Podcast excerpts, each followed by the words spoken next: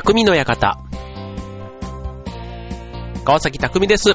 チョアヘヨ .com の協力でオンエアしております。はい、12月に入りました。ということで今年もいよいよ残り1ヶ月ということで、やっぱりね、もうあの、早いね、1年はなんていうのはね、あの、大人だけのセリフかと思ったら、ね、うちの女子高生もね、今年は早かったなんてね、やっぱりなんか、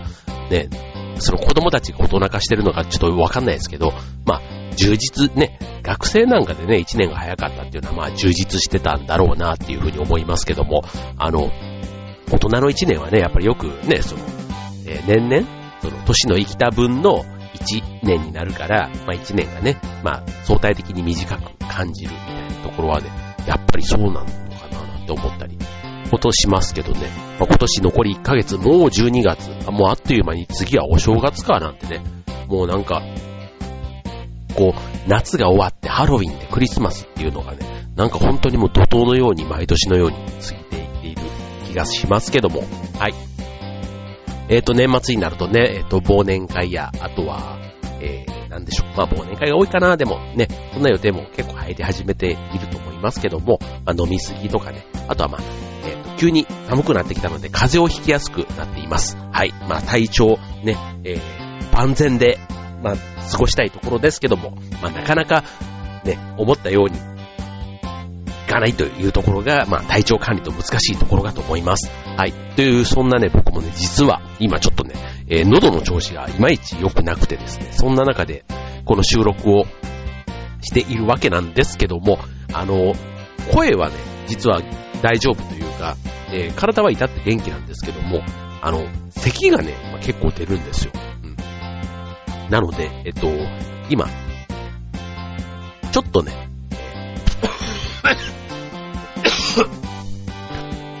というね、収録中に咳をするというね、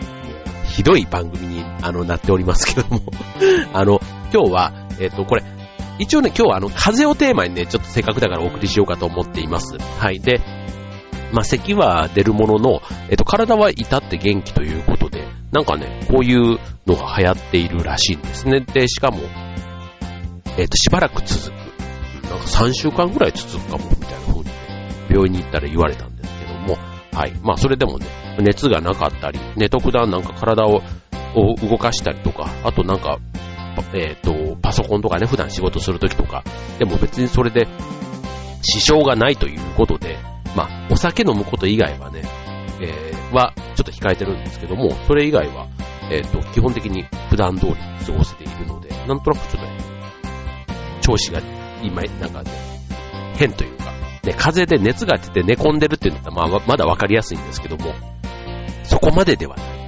というところの、しかも長引くって言われるとね、ちょっとなんか気持ちがそれでちょっとめいってるところはあります。はい。ということで、えっ、と今日ね、まあちょっとあの、あまり病気の話をここでちょっとするのはなんなんですけども、まあちょっと風邪をひくことってね、えっ、と結構多いと思うんですが、まあその風邪をひいた時の過ごし方、ね、ちょっとあの、今まで僕が知っていたことと、皆さんね、知っていることとか、皆さんが普段風邪をひいた時にこうする、ああするっていう普段の過ごし方の考え方あると思うんですけども、ちょっとそこについてね、えっ、と、アドバイスをできたらと思っています。まあ別に僕は医者ではないので、医者的な話というよりは、うんと、まあただね、えー今日ご紹介するのは、ちゃんとした病院の先生がね、えー紹介してくれてる風邪の時の、風邪の過ごし方ということですで、きっと参考になるんじゃないかと思います。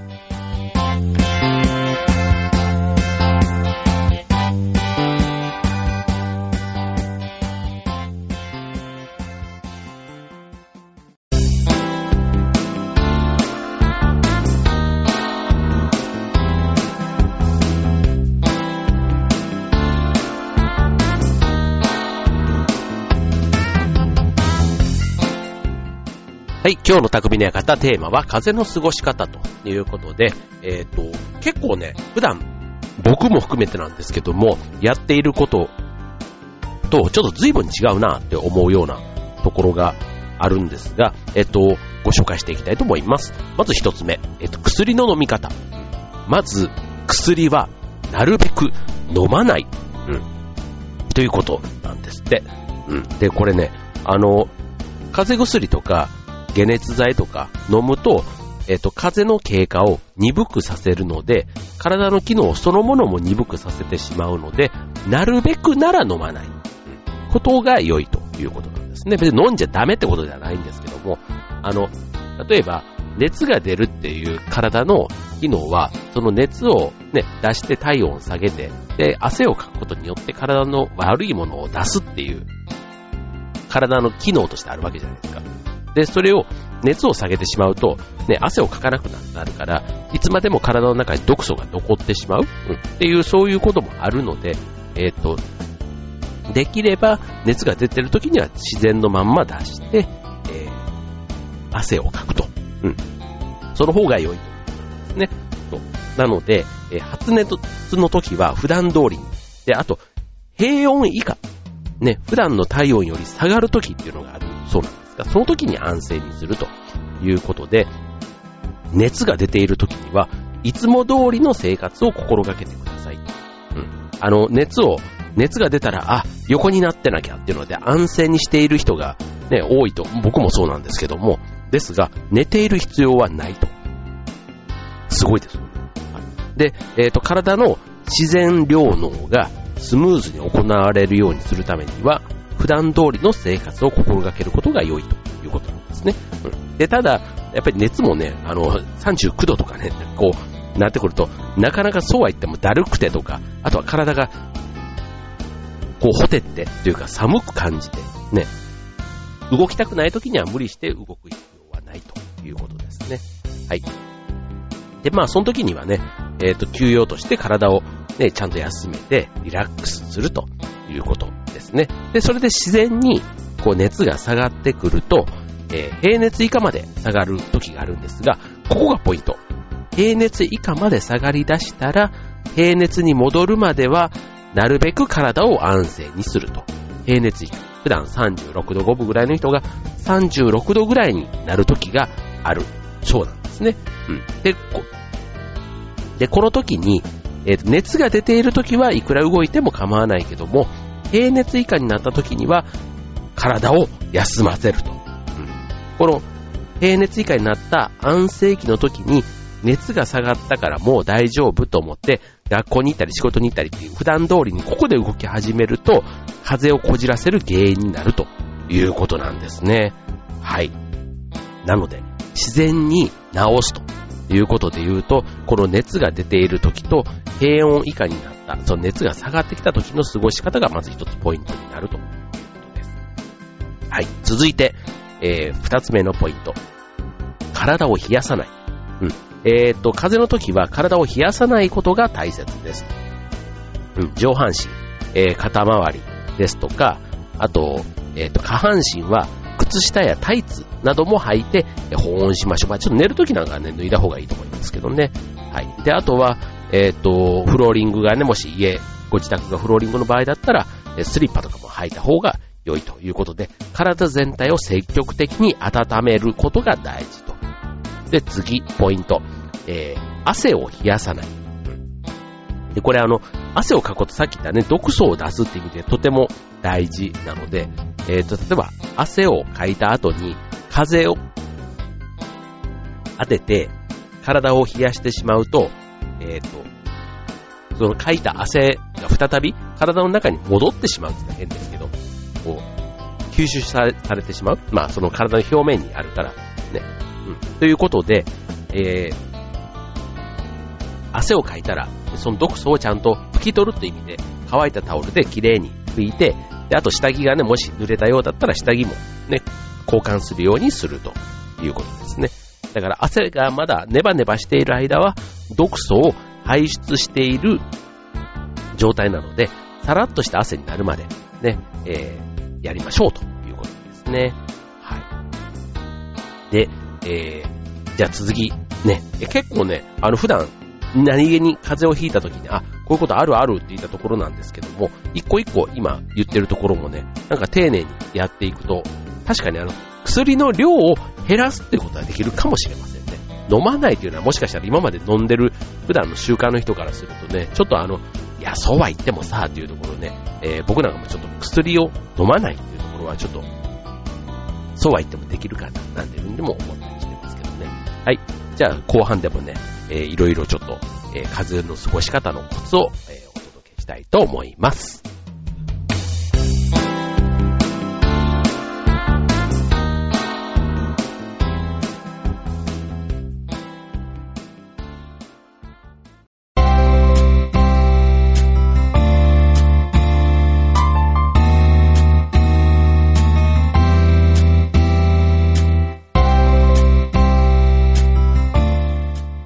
はい、えー、今週の匠の館は風の過ごし方ということでお送りしております。はい、続いて、えー、水を積極的に飲むということですね。えー、体の7割は水分でできていますと。なので水分が足りない状態だと、え、まあ、体がね、まあ、干してしまうということで、えー、特に風邪をひいている時には、体が水を必要としているので、まあ、積極的に水を飲むようにしましょうということですね。まあもしあの、水ばっかりね、その金魚じゃないんだから飲めないわ、いるかもしれませんので、まあその場合にはあの、スポーツドリンクなんかを、まあちょっと薄めてね、えー、倍ぐらいに、もうちょっと薄いね、ちょっと味付き水みたいな感じになるぐらいの感じで薄めて飲んでみると良いということですね。はい。で、続いて、えー、まだいくつかね、あの、あるんですよ。えっ、ー、と、目を休ませる。目。ね、目と風って、あんまりなんかあの、ピンとこないかもしれませんけども、目の疲れが風を、えー、なかなか治らせないというか、だから風の間は目を酷使しないようにするというのが大事ということで、えっ、ー、と、目と実は咳が繋がってくるみたいなんですね。うん。で、例えばあの風邪をひいて布団の中に入ってて何もすることがないから退屈でこうテレビばっかり見てると。あと本をずっと読んでるとか、あと携帯を長時間見てた、なんていう人は、咳が長く残りやすいということなんですね。で、あの、風邪の治りがけに目を使いすぎてしまうと、咳だけが残ってしまうことがあると。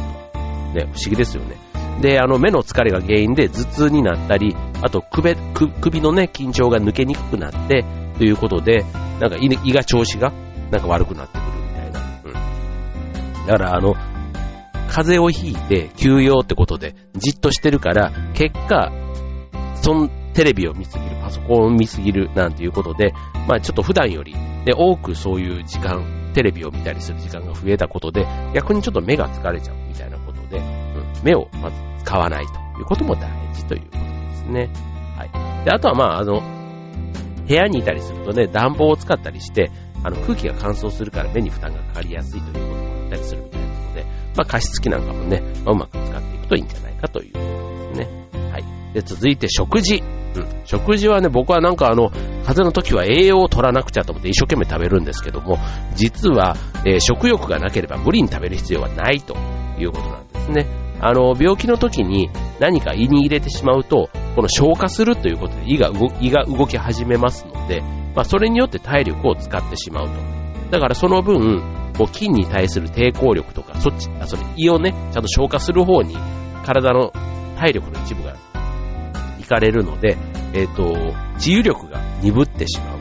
ということから、うん、なるべくお腹に入れない方がむしろ良いというふうに考えた方がいいかもしれませんね。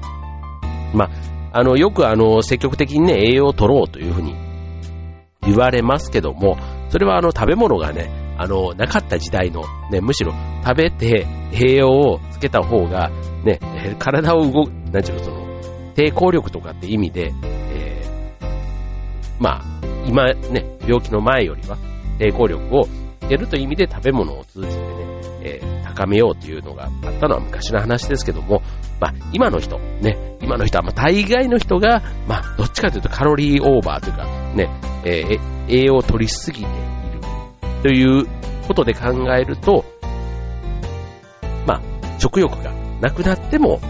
まあ一週間ぐらいね、もしあの食欲がない状態だとまた逆の別の意味で問題がありますけども、まあちょっとぐらいの期間であれば、ね、むしろあの、それはプチ断食みたいな形で、ね、その範囲と考えてもいいと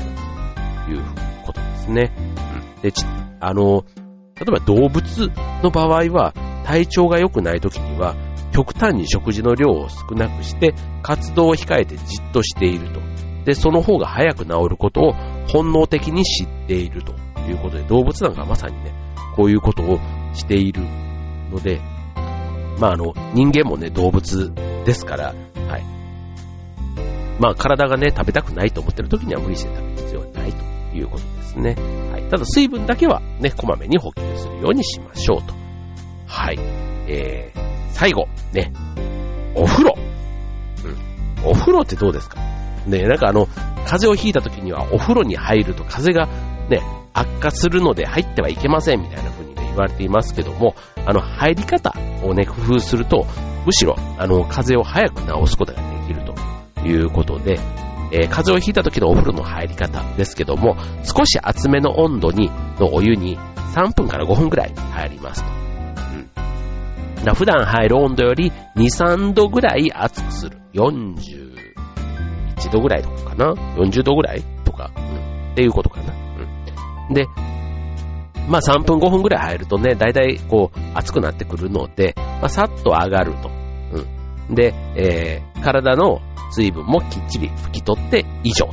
いうことですね。はい。え？って思うと思うんですけども、あの、ね、例えば布団で一日寝込んでたからね、頭もちょっとかゆいし、なんかね、綺麗にしたいわっていう風になると思うんですけども、まあ、それはね、えっ、ー、と、体のその気持ち悪さみたいなところがね、自分の中のこのメリハリとして、で、ついつい体もね、頭も洗ってっていうところ、あると思うんですけども、えっ、ー、と、まあ今のポイントは、風邪をひいているとき、ね、熱いお湯に短い時間で入る。でよく疲れているときはね、ぬるいお湯に長く入るのが良いって言われていますけども、えっ、ー、と、風邪をひいてるときにこの入り方をしてしまうと、えっ、ー、と、逆に、えー、体の疲れが、に体に疲れを増してしまうというか、か風邪を悪くこじらせてしまう原因になるということなんですね。はい。だから少し厚めの温度で皮膚を刺激して汗を出しやすくするということが狙いということになりますね。で、注意点、えー、2つほど。はい。えー、寝る直前は入らない。うん。えー、寝ているときは、え、体温の調整ができなくなりますので、えーと、体は温められると、え、体温を下げようとする。働きが起こると。いうことで、え、まあ、寝る前に入ってしまうと、え、体が極度に疲労した、あ寝る、うん、だから寝る前はだから基本的にダメなんだな。うん。えっ、ー、と、まあ、湯冷めして風邪を悪化させちゃう、ね、その、寝る前だとね、だからしっかり体が一旦こう温まって、普通の体温に戻るというところまで、ちゃんとあの時間を、用意猶予を見て入りましょうというのが注意点の一つ。で、注意点の二つ目、えー、体は洗わないということで、まあ、洗っちゃダメってことではないんですけども、まあ、控えましょうと。で、これはあの、体を洗っている時に、体を冷やしてしまうことがあるということなので、まあ、あの、浴室のね、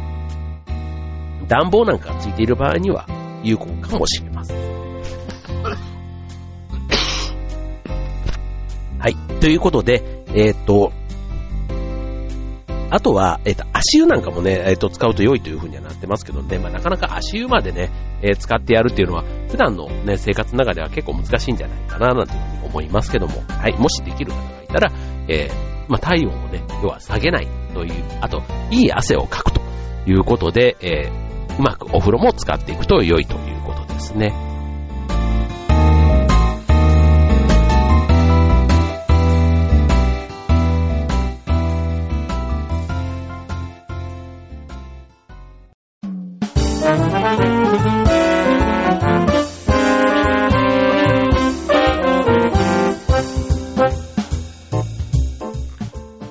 はい、えー、今週の匠の館は風の過ごし方ということで、はい、えっ、ー、と、収録中にね、二度も咳を出してしまいまして、大変